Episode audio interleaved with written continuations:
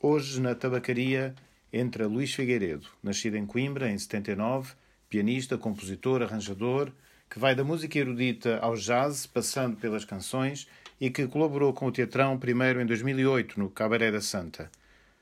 Hoje, não exatamente na tabacaria, mas num restaurante, no dia em que Luís Figueiredo veio ao Porto para dar um concerto na Porta Jazz, com João Mortágua e onde estivemos a almoçar, aproveitando para conversar um pouco sobre a arte, a vida e a música, claro. Come chocolates, pequena. Come chocolates. Que através da imaginação e Aos públicos, não um público. Não se instalar no adquirir uma álcool. Deito tudo para o chão, como tenho deitado a vida. Tabacaria, o podcast do Teatrão. Estes concertos do, da cena 2 do, do com o Mortágua são uma fritaria mesmo. Porquê? Porque aquilo é muita improvisação livre. Pois, eu estava a ouvir um pedaço, achei que vocês estavam ali a desbundar. Aquilo é- e então, E ao vivo vão mais longe. ao vivo, já fizemos concertos em que nem sequer fazemos a menor ideia do que é que se vai passar. Até concertos em que vamos assim uns fragmentos e tal. Aham. E, e agora recebo uma mensagem do Mortágua a dizer "Es- escrevi aqui uma harmonia fadística. E então manda-me umas cifras. Isto deve ser para a gente ver no, no ensaio e ver o que é que. Sempre ver o que é que ele quer fazer com isso. Mas é, é, foi um projeto super libertador porque sabes que a qualquer altura, literalmente qualquer coisa pode acontecer. Pá, isso é tão fixe. Pá, tens, claro que há coisas que a gente diz, olha, é fixe, estou- hoje apetece-me tocar aquele fragmentozinho que a gente gravou no disco, ou aquele que tiveste ideia, vai lá experimentar. Mas depois se não acontecer, não aconteceu, estás a ver? E, e aparecem outras coisas pelo meio e é tão fixe, pá. Dá-me um gozo danado. Isso é espetacular. Tu já tocavas com ela há muito tempo? Não, tínhamos cruzado em, em, em meia dúzia de coisas, eh, mas sempre em. A primeira vez eu chamei para, para, para, uma coisa, acho que foi no, no Festival do Quebra, ou o que é que foi, mas era para tocar. Para substituir alguém que normalmente tocava, mas que estava em Lisboa e eu decidi fazer as coisas com malta mais cá do norte. Já. Mas depois cruzámos em três ou quatro projetos diferentes e depois eh, houve este- esta, essa, esta nova data no- lá no Quebra também, por coincidência, e eu liguei-lhe e perguntei se o gajo estava numa de fazer assim uma coisa aos dois e come- começámos a experimentar coisas. E, é- e fazem. É de boa química. Sim, pá, muito boa, muito boa. Porque somos bastante diferentes musicalmente, mas temos a mesma lógica de isto tem que ser o que, o que for e, e- e deixa lá estar aberto a. a- é, pá, é super Estou com pena de não ver, meu. Vai ser espetacular. E depois é fixe porque hoje por acaso o set é, é mais eletrónico, não há piano acústico porque decidimos, Aham. decidimos não ter. Mas normalmente temos, eh, temos piano acústico e depois temos tudo o que temos hoje. Pá, temos teclados, eletrónica, eu toco percussão, o gajo também, depois gravamos loops não sei o quê, estou ali a desmonar durante meia hora, aquela cena maluca. É muito divertido. E desde temos que fazer tipo lá na, na oficina, Pois é, meu. Isso é um, marcar uma é um deste, deste, deste, esquema assim sem piano, que é menos um problema de. Sim, de, de organização. Olha, e o que é que eu te ia contar? Ah, sim, essa cena. do- Era isso que estavas a falar com Isa no outro dia, que estavas a dizer, ah, tenho aqui uma coisa Não, nova não, para não. fazer. Isso é uma outra coisa que. hum, Foi, foi numa série de coisas gravadas mais na mesma altura, eh, no ano passado, e esse é uma. É uma coisa que faço com uma miúda de lá de Coimbra que faz, que na verdade foi, isto, foi, foi instrutora de yoga da Sofia. E se tornou, amiga dela. Mas é cantora? Não, eh, ela faz, eh, ela conduz experiências, experiências meditativas. Eu faço improvisação livre e ela também faz improvisação livre na condução da, da meditação. Uau! Yeah. Então, ela tem um grupo. Sim, ou seja, Não, a, a sessão é tipo um grupo de sessão pessoas. é um grupo de malta que pode estar só a ouvir pelo som ou pode estar a, a fazer a experiência. E eu estou a, improvisar livremente em reação ao que ela vai dizendo e ela está também em reação, vai conduzindo a coisa de formas diferentes. E gravámos um disco com isso que são três faixas com caminhos um bocadinho, um bocadinho diferentes e depois uma faixa em que, em que eu- que estou só eu para a malta poder pôr e fazer a sua, a cena.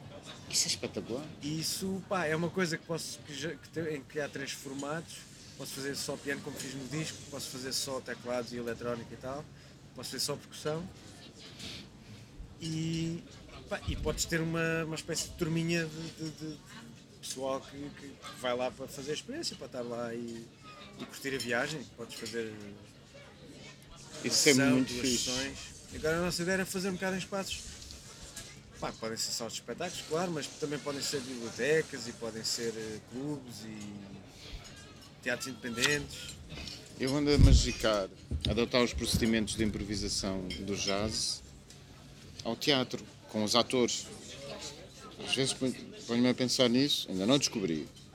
Mas esse é um, um exemplo possível, não? Porque da, da- Sim. Está a ser uma experiência eh, curiosa há pouco, pouco tempo, é há um par de meses. Luís, desculpa. É massa.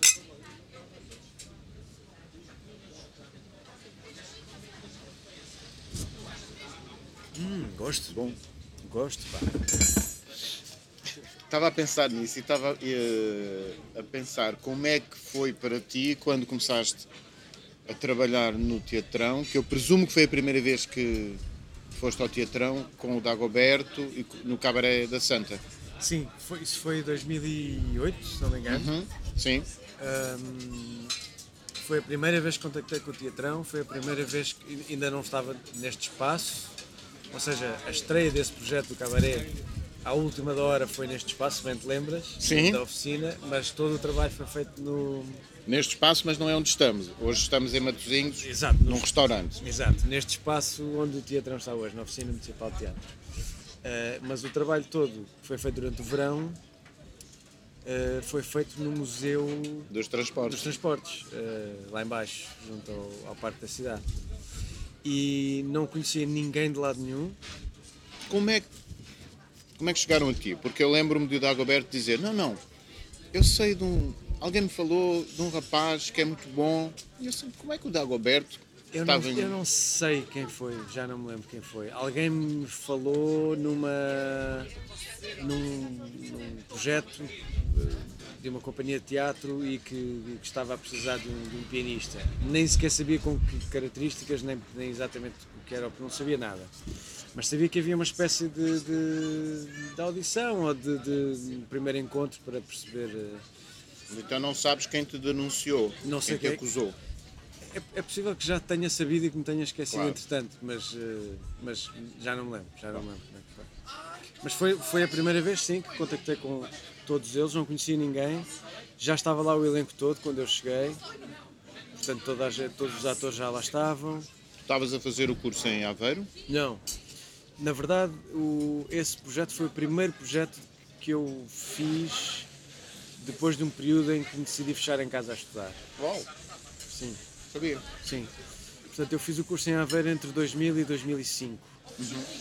E em 2004, 4, 5 por aí, ah, estava também no Hot Club e foi na altura em que achei que finalmente devia perseguir esta vontade de estudar música improvisada, que era uma coisa que, que- que eu ouvia há imenso tempo e que, enfim, fazia as minhas as minhas pequenas investidas, mas, eh, mas ia adiante porque estava a estudar eh, música clássica e, e estava, estava metido no curso e Quem eram os teus, os teus mestres, tanto em Aveiro quanto depois no Otto? Ou não é em caso? Aveiro eu era, tive sempre aulas com o mesmo professor, que é um professor que já lá não está, que é o, que é o Vitaly Dotsenko, que era um, era, um, era um pianista russo que estava cá, que esteve cá há bastantes anos, foi professor no conservatório aqui no Porto e, foi, e depois foi professor lá na Universidade de Aveiro bastantes anos. Mas clássico. Só clássico, sim, escola russa. E hum, em. 2004 foste. Sim, em o 2004, 2005 tinha. se- que era o, uni- o último ano da licenciatura, na altura eram licenciaturas pré-Bolonha, portanto era, um era uma licenciatura de 5 anos. Ok. E o último ano estava, estive a fazer. Um terço estava a fazer o que tinha a fazer em Aveiro, outro terço estava a estagiar, e, portanto estava a dar aulas no, no Conservatório em Coimbra, e outro terço da semana estava em Lisboa no Hot Club. Sempre piano. Sempre piano. Foi o teu instrumento de eleição. Sim, sim, sempre foi. Desde quando? Uh, Eu comecei com 8 anos. ok. Com 8, em dois anos de aulas particulares, depois o conservatório, depois o superior. E em, e em Lisboa, no OT, tinhas um, um professor ou como é tive que era? vários, tive vários, mas o meu.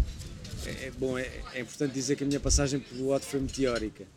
Estive lá tipo sete meses ou assim uma coisa, ia lá dois dias por semana, concentrava as aulas todas, Uhum. fazia o que tinha a fazer e vinha embora porque tinha mil coisas que fazer em Coimbra e em Aveiro, etc. Ah, o meu professor de piano era o Filipe Melo, Uhum. que, que, que se tornou um amigo do peito e que é um, e que é um tipo metido no cinema e no, e é teatro, muito- no teatro e na, na BD e, e é um, e é um louco. e ainda por cima é um pianista que não tem absolutamente nada a ver comigo, ou eu não tinha nada a ver com ele, ele é um pianista de swing, sempre foi e, e é essa, é essa a sensibilidade dele e eu nunca, nunca tive tanto essa ah, faceta. Pianista de swing é o quê? Tens que explicar. Ele é muito, nossos. muito comprometido com, com, com uma certa linguagem eh, que tem a ver com pá, os anos 40, Mais convencional, de certo modo. eh, convencional no sentido mais clássico dentro, dentro da história do jazz, sim, Sim. do piano jazz, sim. Sim. Era um tipo que, que gostava muito do Oscar Peterson, desse tipo de malta. Uhum. Um, e de malta de- de- da nossa geração ou, de- ou- ou mais recentes, mas que, seguiam essa linha, não é? E eu não, eu entrei, na- eu entrei na- na- no jazz eh, pelo fim. Entrei at- atrás do Jarrett e do Lajinha e do John Taylor e de- dessa malta. E portanto fiz um percurso inverso, não é? De ir voltar atrás e perceber de onde é que aquilo tudo vinha. E portanto nós não tínhamos muito a ver um com o outro musicalmente, mas demos sempre muito bem. E ele ajudou-me imenso a, a perceber de onde é que aquilo tudo vinha e, a- e também a ensinar uma certa ética desta música e uma certa. A ensinar-me uns códigos e. Isso foi, foi útil no cabaré, porque o cabaré tinha uns. Uma, um certo lado standard. Não sei se Tinha um uma bocadinho, ba- sim, tinha. Quer dizer, tinha um bocado daquele lado de, de canção, de, de Sim. sucessão, sucessão de, canso- de canções, aquilo era quase. Não sei se poderia dizer que era um musical em termos Tem uma- formais, mas tinha Sim, essa. tem uma cara de musical. Sim, Porque o Dagoberto também tem um pé no- nos standards norte-americanos, se é é bem dito assim, e também numa, numa revisitação da, da revista, certo. do teatro de revista no Brasil, que, que- que, que tem, é. que tem muito a ver com esse formato musical de- é? Da canção popular americana e desse, de- das primeiras décadas do século XX e ainda no século XIX, é? aquelas canções que depois formaram uma boa base da uma boa parte da daquele, daquele corpo do, do, Sim, do há, muito, repertório do jazz, não é? sim, há muitas canções que vêm do teatro musical. Vêm muito, imensas, eh, vêm, Pois é. vem de, vem de musicais, vem de- da indústria da, da canção popular, embora muitas delas não tenham eh, tido propriamente esse, esse contexto de, de cénico, mas havia essa indústria do Tin Alley e desse, desse tipo de, de- de- de quase fábricas de produção de canções populares, não é? Sim. Algumas ainda velhas canções europeias e depois tens o lado negro todo, não é? Tens o Sim. lado dos blues e, do- e da, da igreja e da... É uma grande confusão de... Sim, tens, tens dois ou três da tradição judaica, não é? Também. Tens, tens alguns, sim. Tens uma grande confusão como, como, era, como era aquele cenário na altura. é? Mas isto para dizer o quê? Que. Sim, que esse, esse início, esse, essa, essa passagem pelo Otto foi absolutamente meteórica, mas foi muito valiosa, fiz muitas ligações e ao fim de, de um mês e meio de estar lá, o Filipe não podia fazer um concerto qualquer e dava o meu nome e eu acabava por ir tocar na vez dele e, e foram acontecendo várias pequeninas coisas que, que me foram permitindo. Estamos em 2005 já, 2005, sim, 2005. mas entre 2005 e 2008 estavas a dizer que decidiste fechar Quando acabei casa. isso, parei porque, porque, porque comecei a fazer doutoramento Em Aveiro. em Aveiro. Comecei a ter aulas com o Mário Lajinha. Esse sim, um pianista com quem eu tinha uma identificação quase total, porque, porque cresci a ouvi-lo e, e, e tinha, ele próprio ti- tinha, tínhamos percursos muito parecidos, tínhamos feito o clássico os dois e, e, e, também música improvisada e tal. E tínhamos uma série de, de afinidades óbvias. E eu conhecia tudo o que ele tinha feito de trás para a frente e frente para trás. E, hum, e comecei a estudar com ele e, e percebi que havia ali pronto, um trabalho. Fiz isso por duas vezes, fiz isso num um ano para entrar para a superior, porque não tinha, o conservatório não me tinha dado ferramentas suficientes, ou eu não tinha sabido aproveitá-las, não sei. Chegou comigo. E ainda bem que eu fiz, porque havia- havia ali muito trabalho de sapa que era preciso fazer. Ah, e depois fiz, fiz uma segunda vez, já muito focado na- no jazz e na música improvisada, durante uns dois anos e tal, quando acabei o, o curso superior. Quando comecei a estudar com o Mário e quando. Com o Mário estavas em Aveiro ou em Lisboa? Como é e que à casa dele. E casa dele. casa- Eu tive aulas com ele antes dele ser meu co-orientador de doutoramento. Comecei. Eu, eu comecei a, digamos, a, a persegui-lo obsessivamente em finais dos anos 90 e Essa é a fase que ele grava muito com a Maria João ou eu estou é, enganado? É, é. Portanto, também tem um pé nas canções e, e às vezes Sim, no... sim. Escreveu muitas canções para muita gente e, e também na década de 90 gravou o primeiro disco dele, a Sol, eh, como líder e portanto há ali uma série de marcos eh, importantes. Tu já tocaste com ele ao vivo? Já, já toquei com ele. Como é que é? Embora não seja normal os pianistas tocarem juntos, não é? Sim, por isso é, que eu estava curioso. Mas já aconteceu, já aconteceu.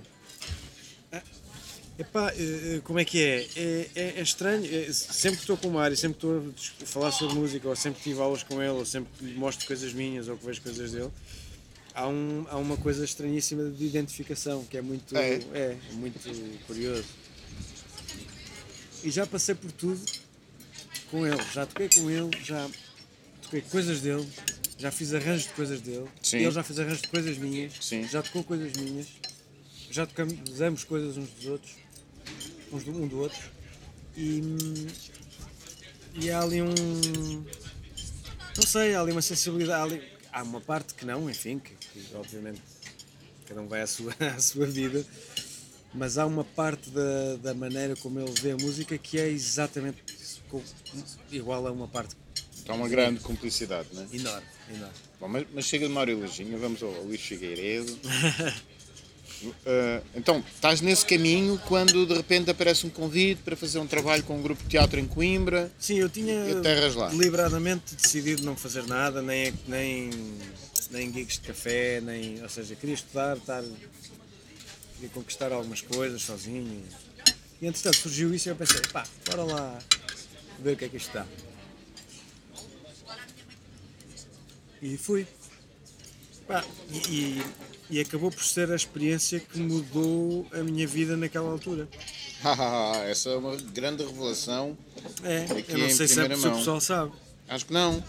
Não Acho sei se eles têm que- noção disso. Ah, eu estava um bocado bicho do mato nessa altura. Como? Eu estava um bocadinho bicho do mato nessa altura. Estava. Ok. pá, parecia que tinha saído de uma caverna, não é? Aham. Tinha tido um passado como estudante de música e tinha, depois tinha-me fechado em casa. Tinha tido alguns, alguns- concertos, algumas coisas ali em 2004, 2005, 2006 no máximo, mas estava fechado há algum tempo. E de repente até ali, nunca tinha tra- trabalhado com teatros, nunca tinha trabalhado com atores. Eras um espectador, ao, ao menos, ou nem isso? Era um espectador, mas não era um espectador hum, super assíduo, mas sim, era Claro. É, já era mega fã de cinema, sempre fui, Aham. portanto havia essa, pronto, essa proxi- proximidade, apesar de tudo. Um, bocado, Sim, sim. um bocadinho Ah. lateral, mas, mas é, algo, é, é Claro alguma sim. medida. No teatro sempre fui espectador em algum, em- em- ao longo do tempo, não com uma assiduidade tremenda, mas sim. Mas nunca tinha feito nada, nunca tinha. Na verdade, tinha feito uma coisa em 2005 com o, com o Teatro de Praga, A sério? em Lisboa, sim. Qual era a peça? Era Lembras? uma coisa que se chama 5 Estrelas, eh, que era uma revisitação dos, do, de uma espécie de best-of do que eles tinham feito até o momento. Ok. E, e tocavas piano? que, que nem de propósito, era uma coisa eh, que era suposto ser feita pelo, pelo Filipe Melo. Ok. Filipe Melo era namorado da Paula Diogo na altura. Ai, fazia ideia. Não era? Que fixe. Entretanto, ele ficou indisponível, já não sei porquê, e mandou-me a mim, que era aluno dele.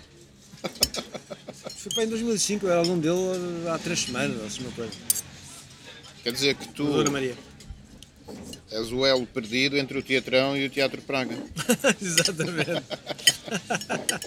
possivelmente. Sendo que eu nunca não, não mantive ligação com eles, ou seja, não. Nem com a Paula. É, pá, quer dizer, Esta Paula, entretanto, foi por outro caminho, começou a fazer outras coisas, não é? sim, mas não, não, não, mantive, não mantive nenhuma ligação. Nem com o André, que estava lá, nem com o Peninha, essa malta Sim. que passou por lá.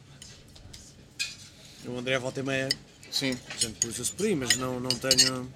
E até porque o André tem formação musical, não é? De cor ou Uhum. alguma coisa assim, não é? tenho. Não me lembro qual, mas sei que tem. Tem uma ligação com a música.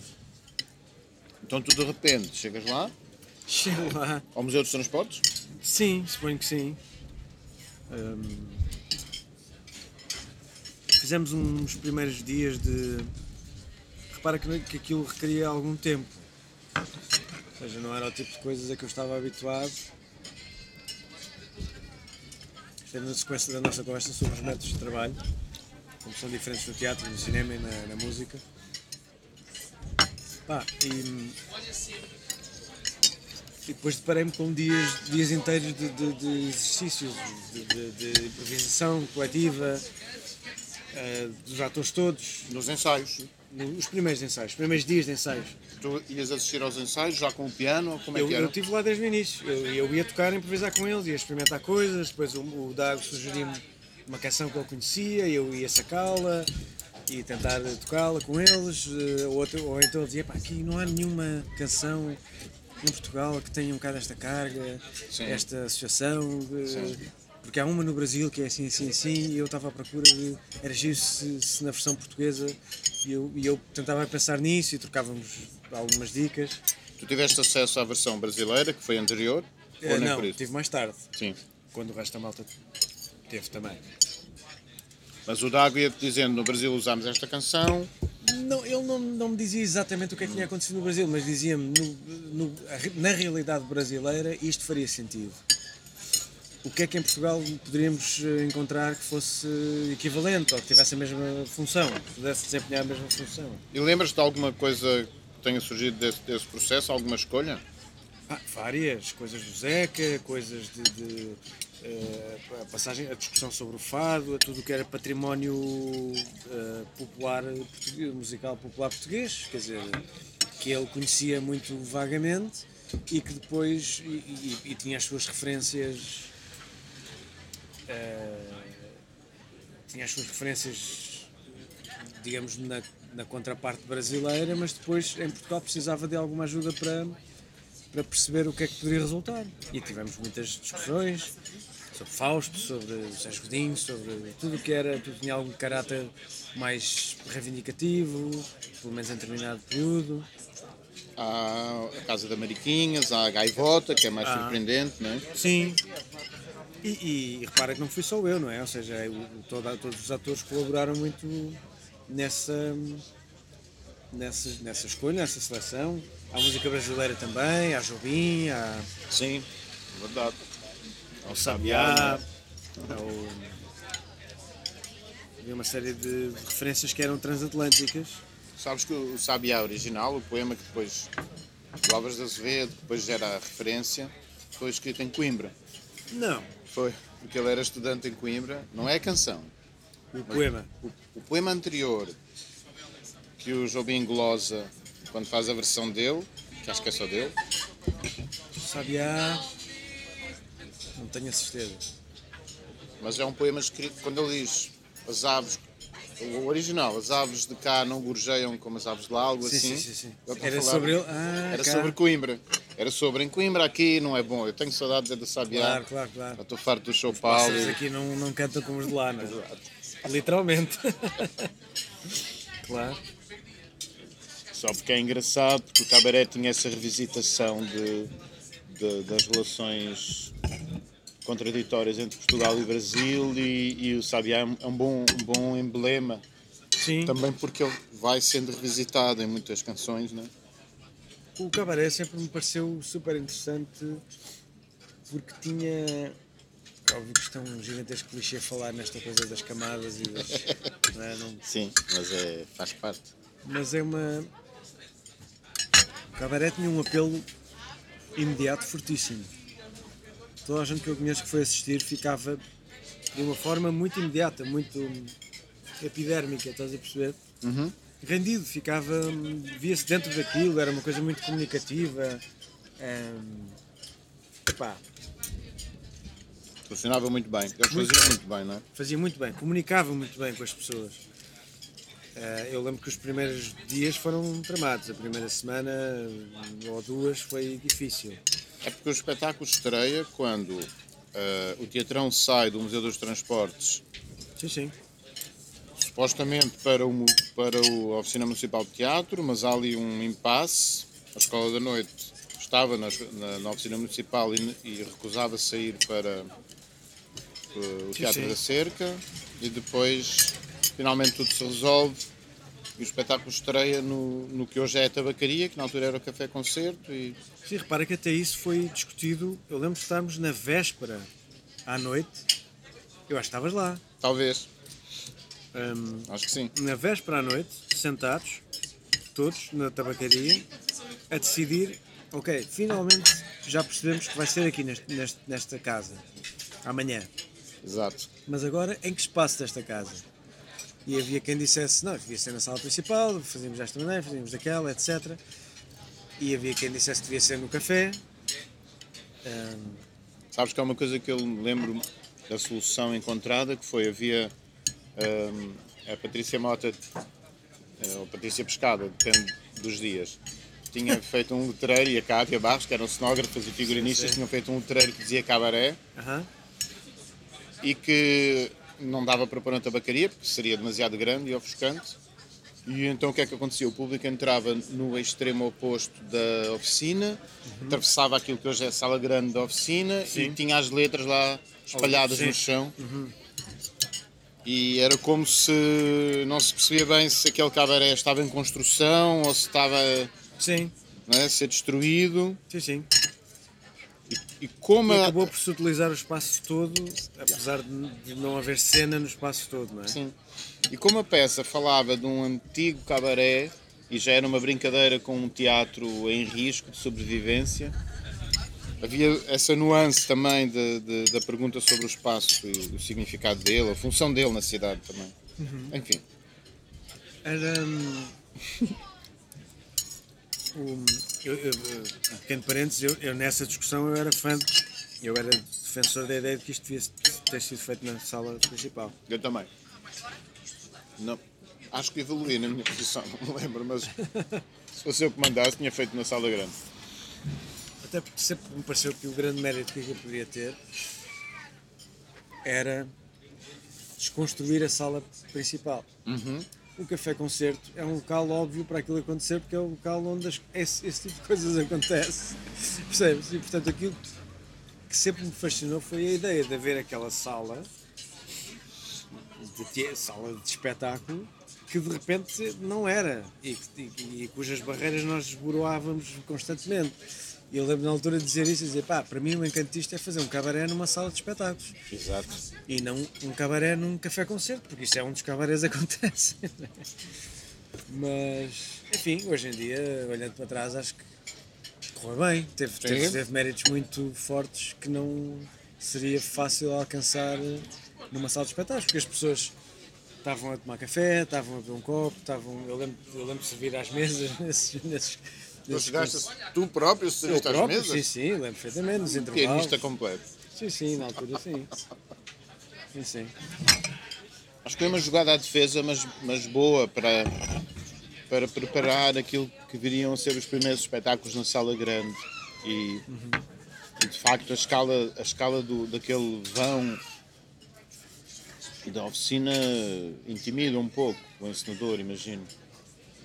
Mas Dizes a sala grande. a sala grande, imagino. A, da- a- Epá, sobretudo na véspera. pois, Percebes? exatamente. Quer dizer, é que se tu tens tempo a planear o que é que fazes com aquele espaço, aquele espaço pode se tornar pequeno e acolhedor e o que tu quiseres, não é?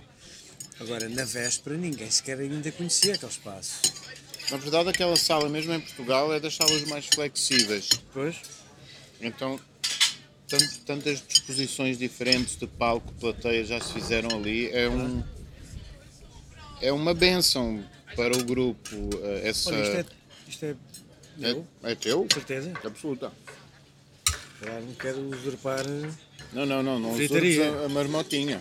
a marmotinha, isto é de quem, é, quem lhe tem direito. É o melhor lugar para comer. Epá, e estamos a comer bom, um arroz olha. de grelos muito bom. Valeu a pena, não? Fogo, estás a brincar. Já ganhei o dia e ainda nem sequer toquei. É verdade. E tenho concerto hoje, portanto Mas, imagina. mas podes chegar ao pé do teu comparsa e dizer, olha, estive a comer. Só tenho que pedir o meu comparsa. O meu comparsa estava em, em Famalicão hoje, vinha de lá Sério? para. Sim, acho que ficou lá ontem. O Mortágua é o maior eh, garfo e é o gajo que gosta mais de uma, pá, uma boa começar e um bom vinho. Tínhamos feito uma festa. Está-se a parecer um programa gastro-teatral. Acho que não queres repensar a tua ida para a Nazaré e vens jantar connosco a seguir. Não brinques. E aí já estamos todos. Todos, quer dizer, o Mortágua, está a irmã dele, estão os amigos e tal. Assistes ao concerto, pá, bebemos um vinho com calma. Não me vou pronunciar. Pensa nisso. Olha, mas então, tu Prosseguindo. entraste ali num, num universo que mudou a tua vida, disseste, porque estavas bicho do mato, a estudar, e de repente aparece uma outra forma de estudo, mais prática, mais partilhada, mais é? em grupo. Sim, até porque, até porque sabes que a par desse do, do método de trabalho que eu estava a usar, que era uma coisa bastante solitária, e acho que me autoimpus isso, não sei até quanto foi boa ideia, agora em retrospectiva, mas autoimpus-me porque achava que era o que se devia fazer, ou achava que acho que se queria levar aquilo a sério. Sabes que pá, tu passas 25 anos a receber aulas semanais e de repente há um momento em que dizes assim, agora vai à tua vida e vais estudar o que tu quiseres, vai fazer o que tu quiseres. E eu tinha aulas com o Mário de 4 em 4 meses, é quando eu queria, e eu ligava-lhe é quando ele estava livre. E então disse, não, isto tem que ser, eu tenho que me impor uma disciplina, comprei o meu piano em 2006. ah, Vivias sozinho, tinhas um lugar onde pôr o piano, como é que funciona esse lado? Casei na altura e, e mudei de casa. Já tinha estado numa outra. Tinha vivido em Aveiro, depois tinha mudado para outra casa e depois mudei para esta casa onde estou agora e pensei, é, é agora que vou comprar o piano finalmente. Comprei o meu piano, tenho que ter um bom instrumento para trabalhar, etc. E agora tenho que fazer o meu trabalho não sei quantas horas por dia, blá blá blá. blá. Isso por um lado era uma resolução. hum, como é que eu ia dizer? Era uma resolução no âmbito da- de- do, do meu percurso profissional, mas por outro lado depois veio acompanhado de um, de um percurso emocional também. E o que aconteceu ao fim desses dois anos é que eu estava efetivamente uma pessoa muito fechada, muito. eh, Mas mergulhaste numa, num trabalho que já vinhas a fazer desde os 8 anos, não é? Sim, mas a- a- fiz uma grande viragem, uma grande viragem. Porque tipo, vinha a tocar música escrita desde os 8 anos e de repente comecei a estudar improvisação. Fui estudar harmonia sozinho, fui estudar eh, orquestração sozinho, fui estudar eh, jazz em geral sozinho, porque, porque enfim, Mas esse bichinho da improvisação, vou chamar-lhe assim, quando é que achas que começa vai, a germinar essa. acho que é genético. Eu toda a vida tive problemas com o que fazia na música clássica porque tocava, Ok. porque tocava um estilo que não era, lado. não era bem assim que se tocava Brahms. Isso foi uma frase que me disseram no exame da, na, na licenciatura. Para entrares ou no fim? A meio. Eu entrei em desgraça e saí em glória, basicamente foi isso. Entrei em desgraça porque tinha uma média de conservatório eh, sofrível e depois fiz um trabalho de, de hercúleo de, de- de- não só de trabalho, mas, mas de, de- de mental. Aquilo é absolutamente destrutivo, não é? tive, tive anos, como eu- anos não, mas tive pelo menos o primeiro ano com uma professora a dizer-me não, não desistas do que estás a fazer porque eu não sei onde é que isto vai dar, isto não, O russo? Cuidado que isto não, não dou garantias de nada? Portanto, não deixes nada do que tens. Eu já tinha deixado tudo há. Dizer, minha vida estava para trás há dois anos, quer dizer, já não pensava em mais nada. E portanto. É, é muito duro, pá. É, é muito duro. o, digamos, o elemento aqui que é, que é mais importante realçar é o papel que ele teve, é a transformação que ele teve e não tanto a transformação que eu tive. Porque eu fui, numa primeira fase, tentando cumprir as, as expectativas dele e cumprir aquilo que ele me, que ele me pedia para fazer e tentar cada vez mais ir estando à altura do que ele queria que eu fizesse. E ele não tinha que fazer nada. Em teoria.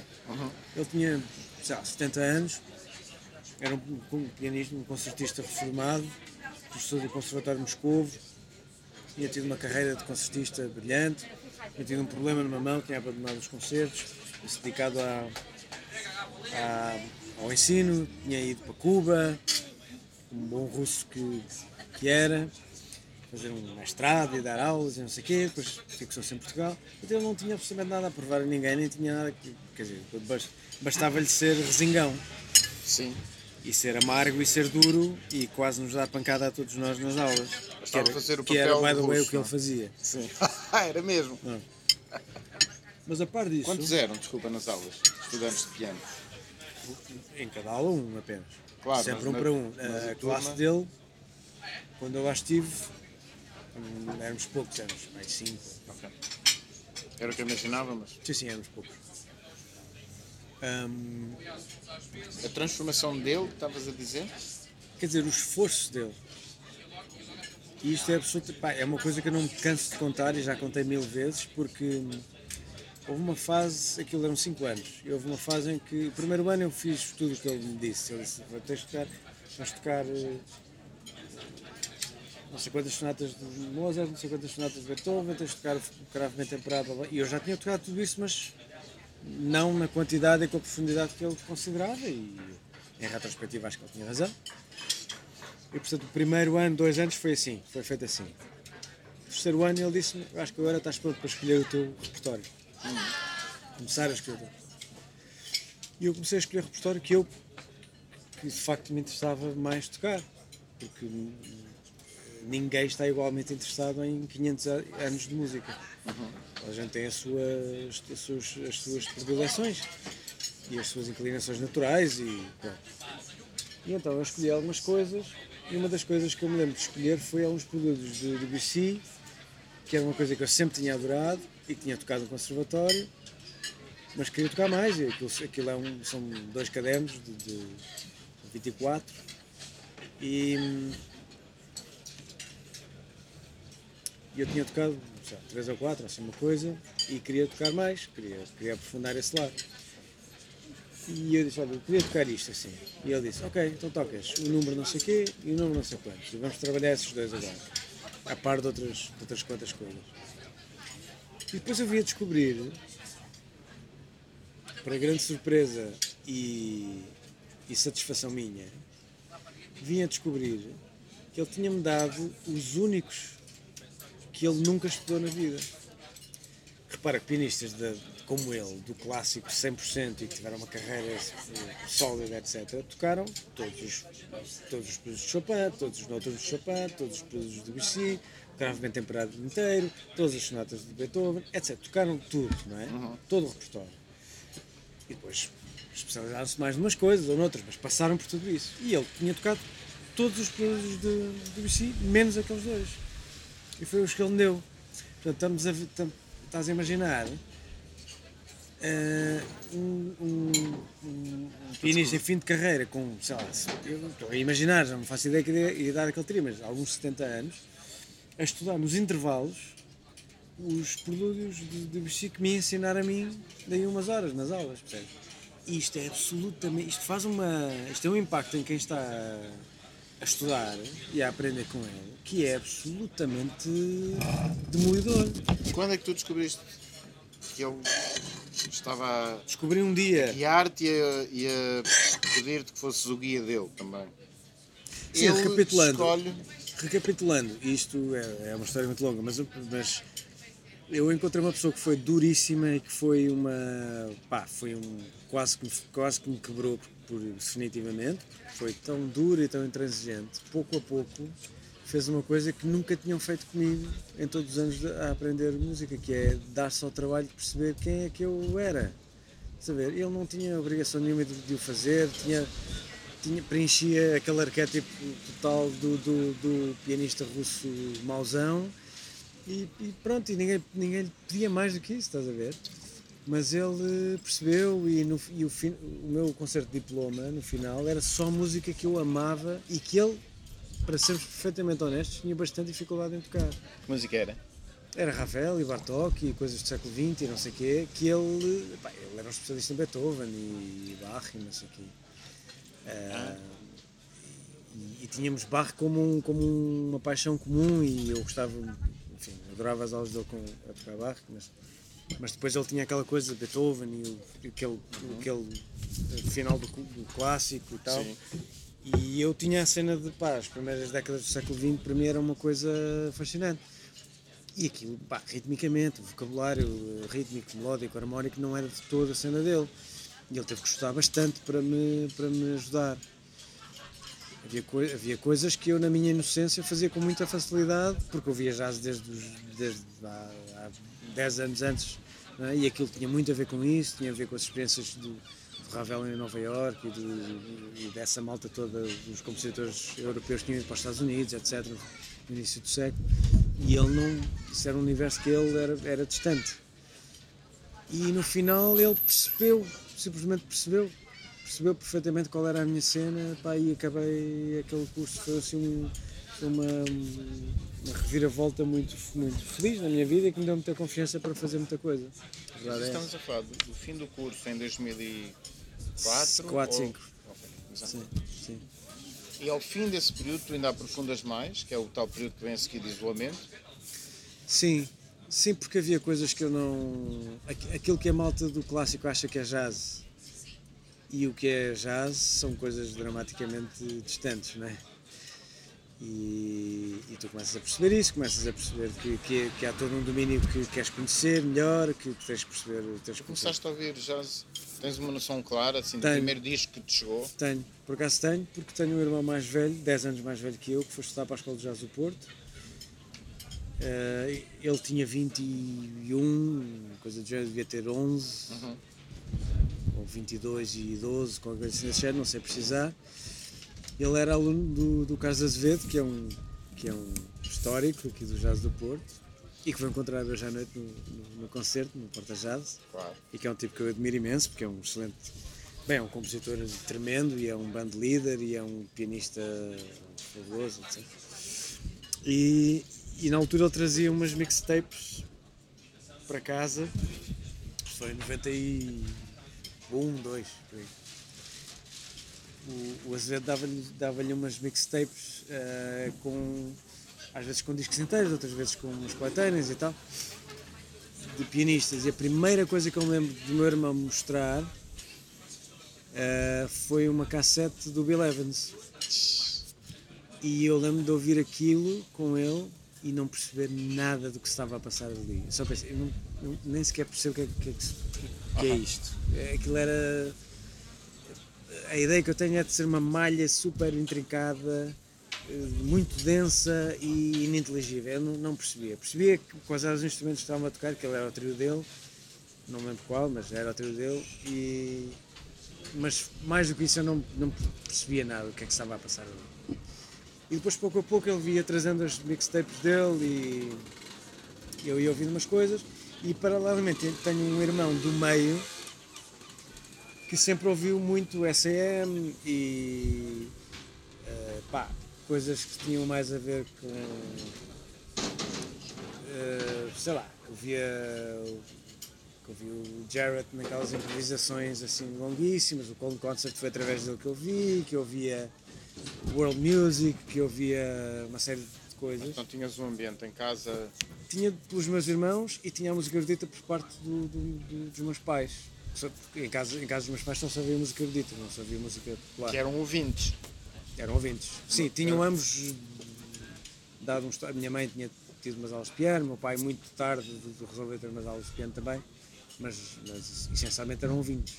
Mas então, fazendo um desvio, como é que tu te aproprias, por assim dizer, da música popular?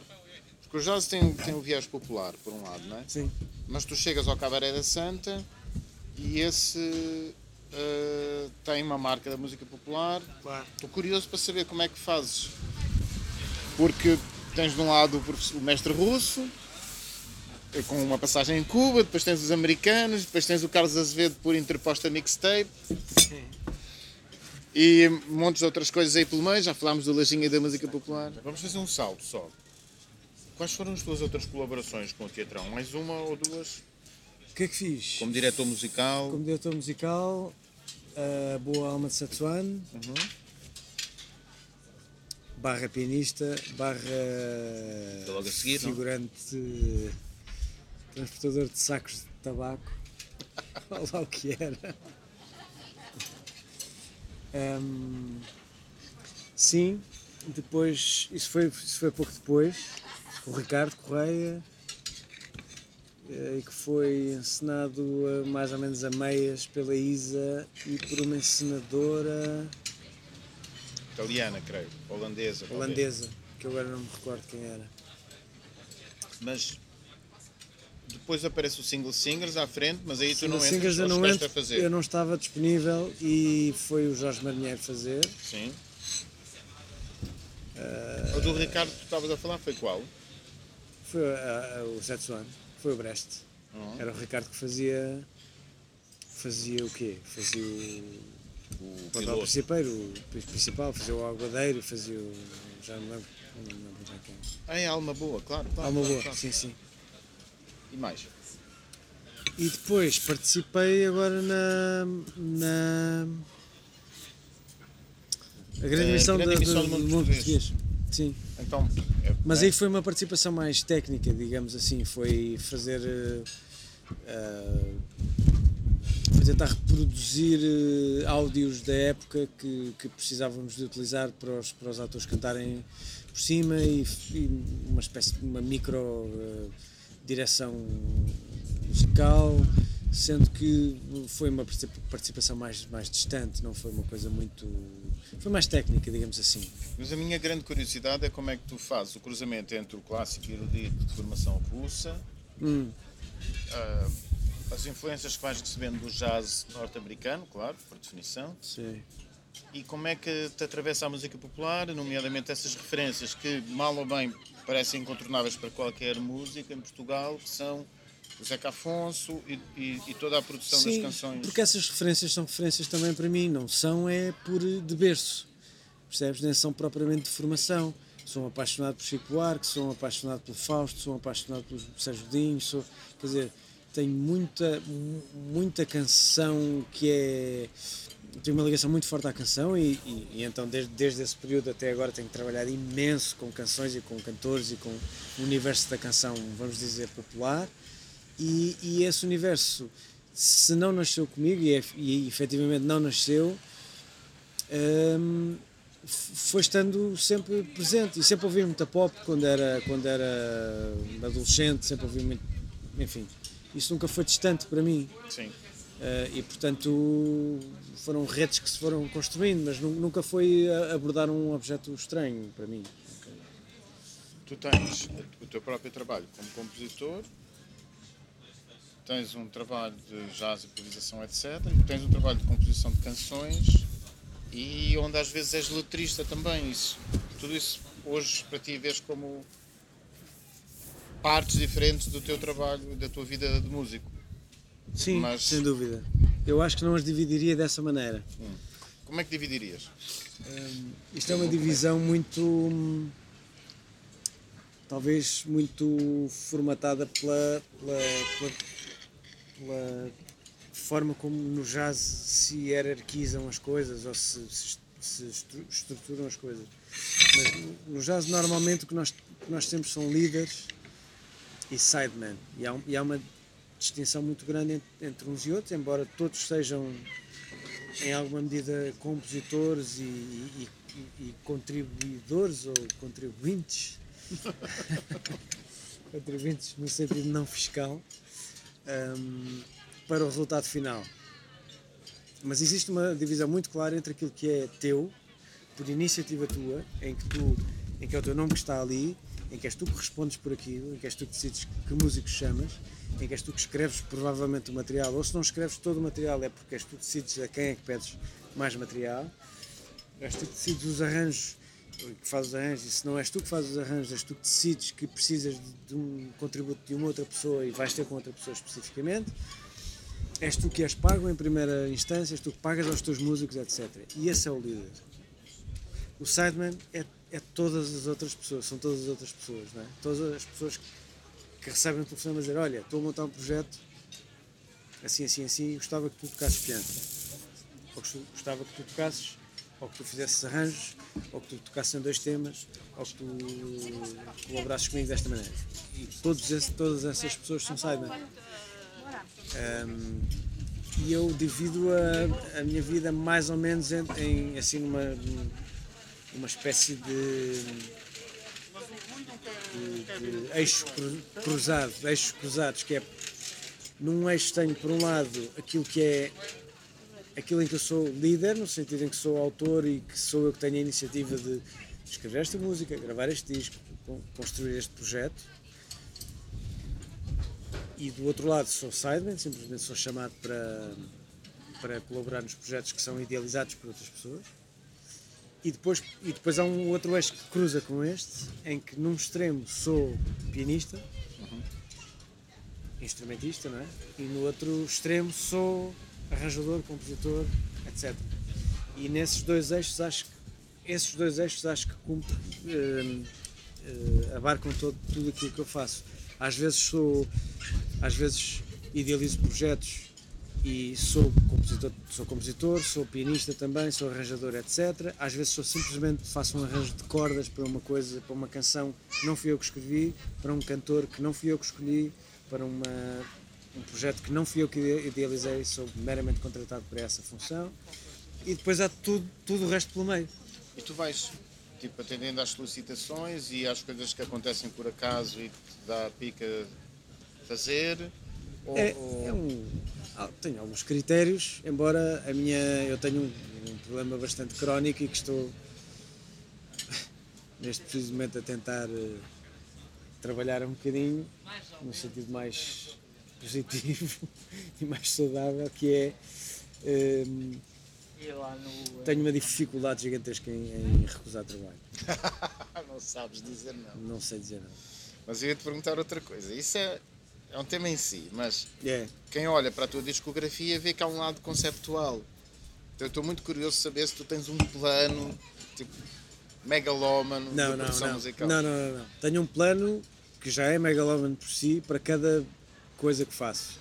E aí sou obsessivo em relação a isso. E, e quem me contrata como produtor, por exemplo, sabe que eu sou assim, que, que gosto, que gosto de pensar nas coisas do início ao fim, acredito nos discos à antiga, acredito que os discos têm uma curva, que as uh -huh. pessoas começam na primeira faixa e acabam na última, uh -huh. têm que ser conduzidas, têm que ser surpreendidas ou não, têm que ser, mas há uma curva, há uma, há uma linha, há uma narrativa mais ou menos explícita uh, e em cada um dos, cada, sobretudo os projetos que eu idealizo são, para mim próprio, são projetos um, em que conceptualmente interessa muito explorar, sempre Agora, não tenho absolutamente plano nenhum para a minha vida.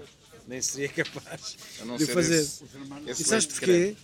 Porque eh, a minha grande tragédia, que devo reconhecer que também sempre foi uma, um ponto a meu favor, em simultâneo, é que eu, é que eu me sinto, como é que se diz, uh, motivado por muita coisa diferente.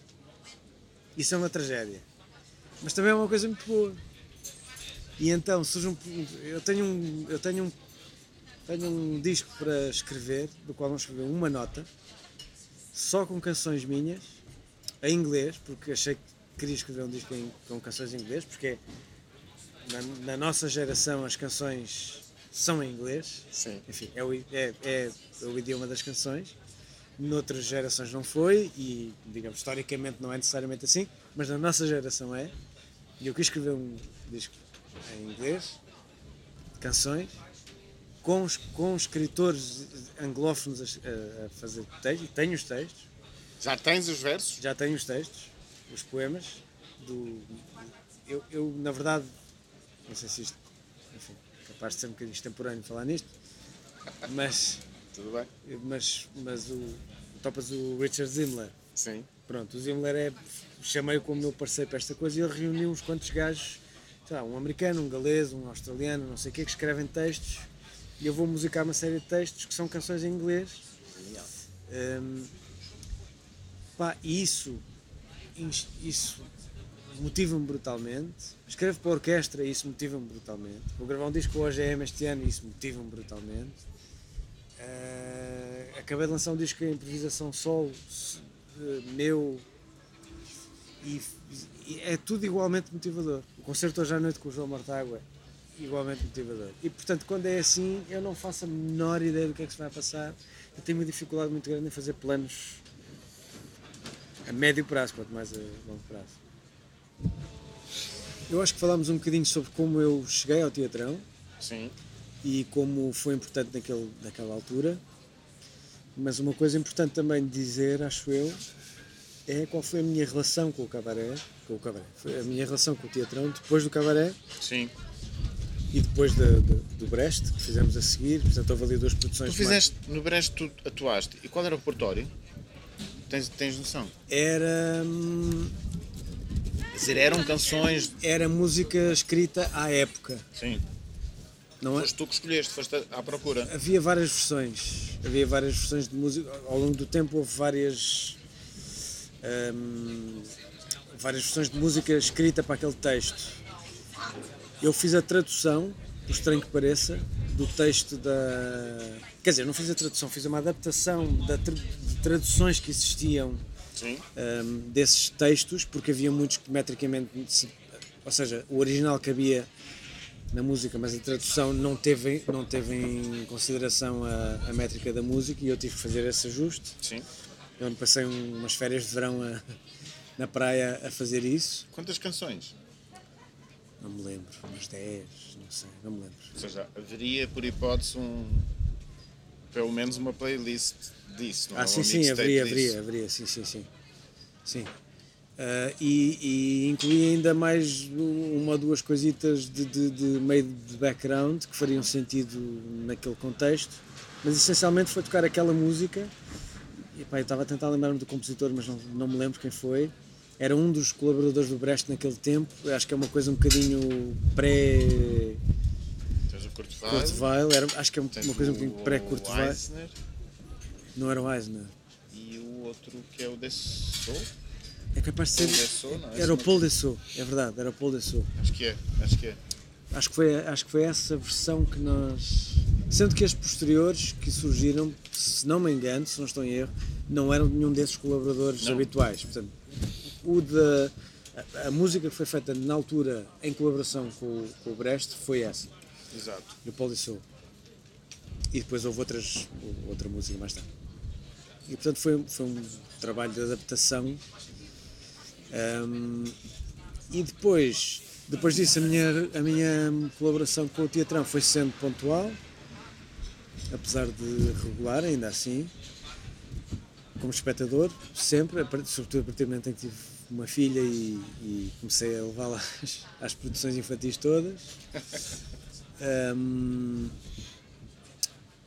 mas é engraçado dizer-te também que ahm, a experiência que tive com o teatrão nessas produções iniciais, em que estava muito envolvido, em que estava ou a escrever, a escrever acho que nunca escrevi, mas a tocar e a arranjar e a adaptar, etc., música para, para produções e, e estava em palco, etc. Portanto, havia sempre aquela ideia de que não faz sentido ter alguém a tocar se não for visível para o público e se não fizer parte desta, deste quadro.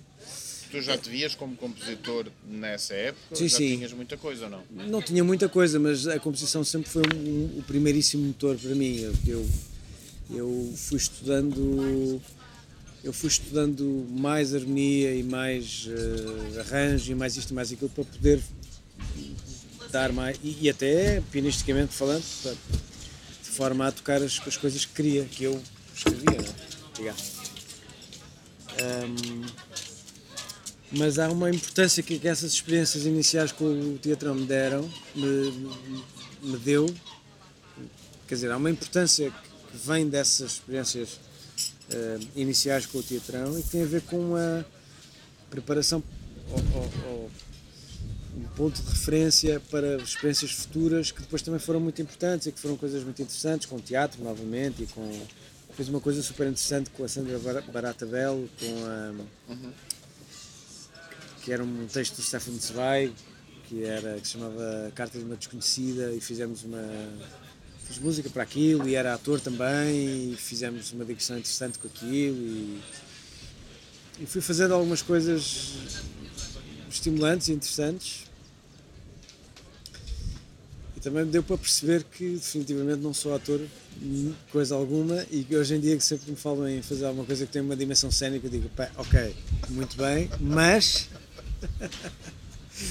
Não, mas no cabaré era espetacular ver. agora era já eles metiam-se contigo, às vezes ficavas embaraçado, depois atrevias-te e reagias. Isso é um espetáculo à parte. sim, sim era um sideshow ali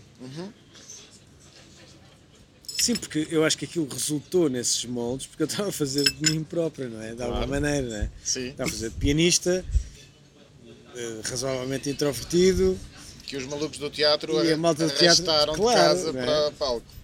e eu aparecia assim com maquilhado e tipo com cabelo, cabelo no ar e com Doc Martens e calções e suspensórios e não sei o quê, um ar de quem dizia pá, puseram-me a fazer isto e agora não, não, há, não há muita volta a dar. Mas, mas devo dizer-te que recordo aquele tempo com muita, muito carinho. Pá. Fiz, fiz grandes amigos e foi uma experiência maravilhosa. Foi, e é uma coisa comunitária que muitas vezes, pronto, para o pessoal do teatro isso é, é o dia a dia, não é? Mas, mas para os músicos não é de todo. Sim. Sobretudo para instrumento, instrumentos um bocadinho autistas, não é? Como, porque são mais autossuficientes, não é? Nunca toquei orquestra, ou, ou se toquei foi como solista, não é? Portanto, Noto que o Luís Figueiredo descreveu o piano como um instrumento autista. E é todo- todos os instrumentos que são autossuficientes são tipicamente um bocadinho, não é? Porque o, o lugar natural de um pianista clássico é tocar a solo. No jazz é outra coisa, mas o, o- o pianista clássico, o seu lugar natural é fazer recitais a solo. Claro. E eventualmente em música de câmara. O lugar natural de um violinista clássico é em orquestra. É com 40 pessoas à sua volta. E é uma lógica comunitária, uma lógica de respirar em conjunto, é coletivista, é muitas vezes corporativista, etc. O pianista não tem isso de todo, é um ser sozinho, não é? Lida com aquele bisonte que tem à sua frente e pronto, e nada mais.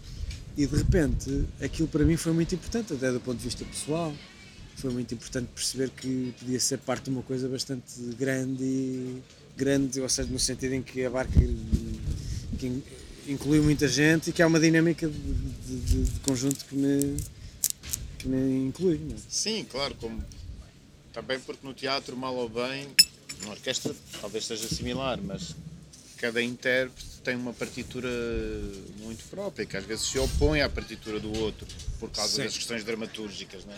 Sim, sim, e o trabalho é feito em conjunto. Há, há- há diversos modelos de trabalho em diversas áreas, como estávamos a discutir no início de- deste, deste encontro. E mesmo, tal, tal como eu acho estranhíssimo quando as pessoas dizem o cérebro de um músico é diferente do cérebro de, um, de não sei quê, no sentido em que as sinapses entre blá blá blá blá blá blá. Isso depende em absoluto de que instrumento é que ele toca, que tipo de música é que ele toca, se é. Quer dizer, não há um cérebro de músico. Da mesma maneira que não há um método de fazer música não há um método de fazer teatro. Depende do que tu fazes, não é? A malta do jazz treina-se para responder em tempo real o melhor possível. Tipicamente não ensaia muito, faz alguns ensaios, faz, toca muitas vezes eh, com outros em conjunto, mas não necessariamente a, a preparar aquele repertório específico para aquele sítio, mas está a trabalhar relações entre as pessoas, como é que se ouvem uns aos outros, como é que reagem uns aos outros, e depois de repente diz, ok, parou, agora vamos tocar este, este tema. E aí tudo o resto que se aprendeu entra em jogo também. Mas não estamos todos, a- não tivemos aquele tempo todo a trabalhar aquele, aquela composição, percebe? A malta do clássico faz muito trabalho individual, e depois faz o seu trabalho coletivo de colar as peças do puzzle e tenta reproduzir isso o melhor possível. E portanto, logo isso são paradigmas completamente diferentes, não é? E a malta do teatro, daquilo que eu percebi pelas, enfim, pelas experiências que fui tendo, não só ensaia muito em conjunto, como ensaiam uma coisa que não está definida à cabeça. E portanto estão todos à procura de uma coisa que, uma vez atingida, essa sim vamos querer reproduzi-la. E isso é, isso é uma terceira coisa. Não tem a ver com nenhuma das outras. Ah, e é por isso que as fusões são sempre muito complicadas. Sempre tu chamas um músico para tocar e para estar presente em palco. Sempre tu chamas um ator para entrar num espetáculo de música. Sempre tu pedes a um músico que faça cena enquanto está preocupado com o que está a tocar. É, é sempre dramático, sempre. Porque a configuração mental é sempre outra. E no entanto a gente vai fazendo. Exatamente, é isso que eu estava a pensar, como é claro. Mas ouve, isso, é- isso, é, isso é igualmente dramático. Eu faço muito trabalho com orquestra e música popular. Ou seja, cantores de música, sei lá, canções, não interessa quem é, uns mais, um bocadinho mais eruditos, outros super populares, mas que de repente fazem um concerto ou um disco ou não sei o quê com orquestra, uma orquestra clássica Sim. ou uma orquestra sinfónica. E tu tens logo aí. Eu que funciono como músico de jazz, e normalmente eh, quando há uma secção rítmica, os músicos que eu chamo também são músicos de jazz. Portanto, tens, tens músicos, de, cantores de- da área da música popular, tens uma secção rítmica de músicos de jazz e tens uma orquestra de clássico. Tens três paradigmas Tudo ao mesmo tempo. E que tens que fazê-los funcionar os três. Mas entretanto, estava curioso para saber isso. O que é que vais fazer com a Orquestra de Jazz de Matosinhos e hoje à noite tu tens um concerto na Porta Jazz, que é um- uma associação que tem um espaço no, no centro do Porto. Sim. Mas também queria perguntar-te, para ficar registado, como é que são as tuas atuações nos próximos meses? Então, começando pelo princípio, hoje à noite há um concerto de um, de um duo que tem com um saxofonista maravilhoso e acho, acho que é um fora de série, que é o João Mortágua.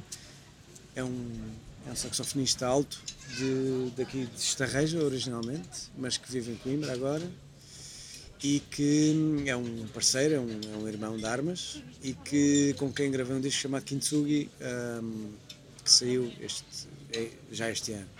E temos estado a fazer algumas apresentações e hoje acontecerá uma às 7 na Porta Jazz, que é uma associação de músicos de jazz e, e- do Porto e que tem uma, tem uma etiqueta discográfica associada, que é Carimbo, o Carimbo Porta Jazz. Ehm, e portanto, começa aí.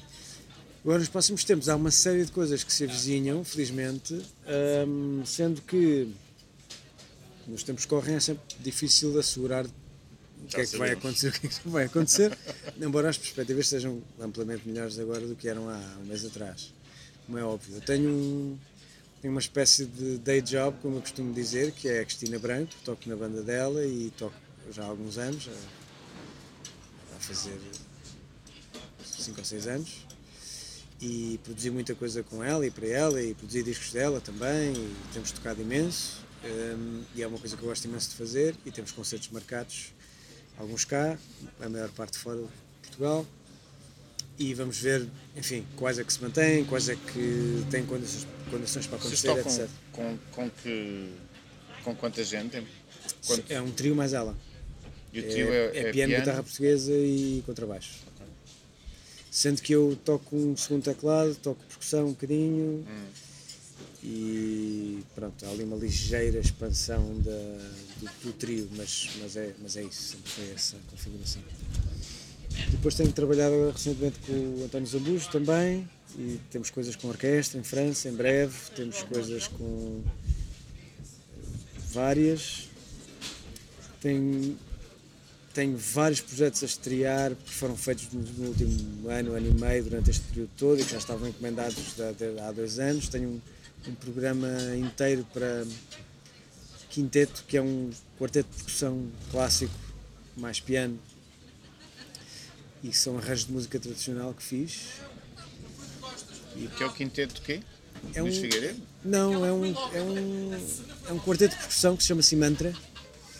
Uh, percussão erudita, não é? Percussão clássico. Uh, mais piano. Uh, e é um programa de música tradicional arranjado para, para, essa, para essa formação. E vamos começar a fazer isso agora em julho, junho, julho. E vamos gravar também este ano.